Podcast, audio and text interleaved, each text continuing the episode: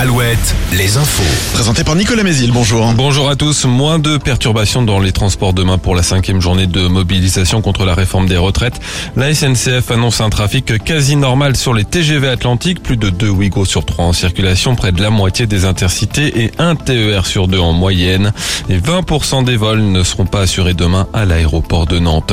À l'Assemblée, ce coup de théâtre hier soir avec le rejet de l'article 2 du projet de réforme des retraites. Il prévoyait la création d'un index senior dans les entreprises.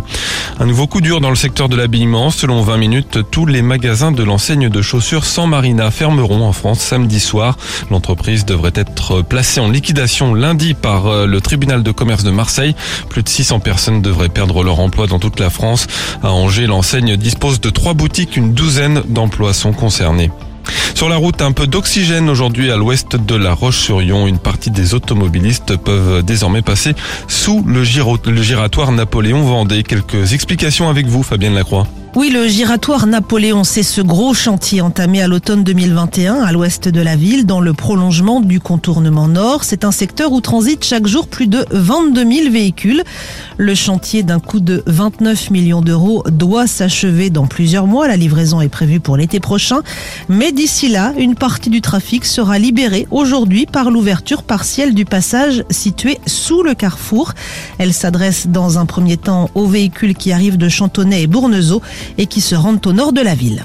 Et l'ouverture de la billetterie ce matin pour le festival de poupées. Il est déjà possible d'acheter des billets pour euh, la soirée rap et la soirée poupée des rails.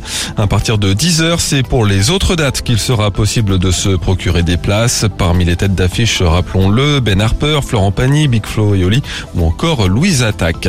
L'actualité sportive avec le foot, le PSG en mauvaise posture après le match aller des huitièmes de finale de la Ligue des Champions hier soir au Parc des Princes. Une défaite 1-0 contre le Bayern Munich. Match retour le 8 mars.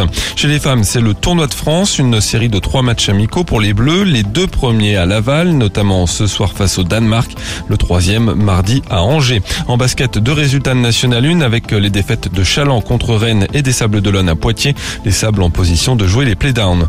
La météo, toujours du beau temps avec un ciel simplement voilé ce matin, les maxis toujours aussi douces, entre 13 et 15 degrés. Très bonne journée à tous.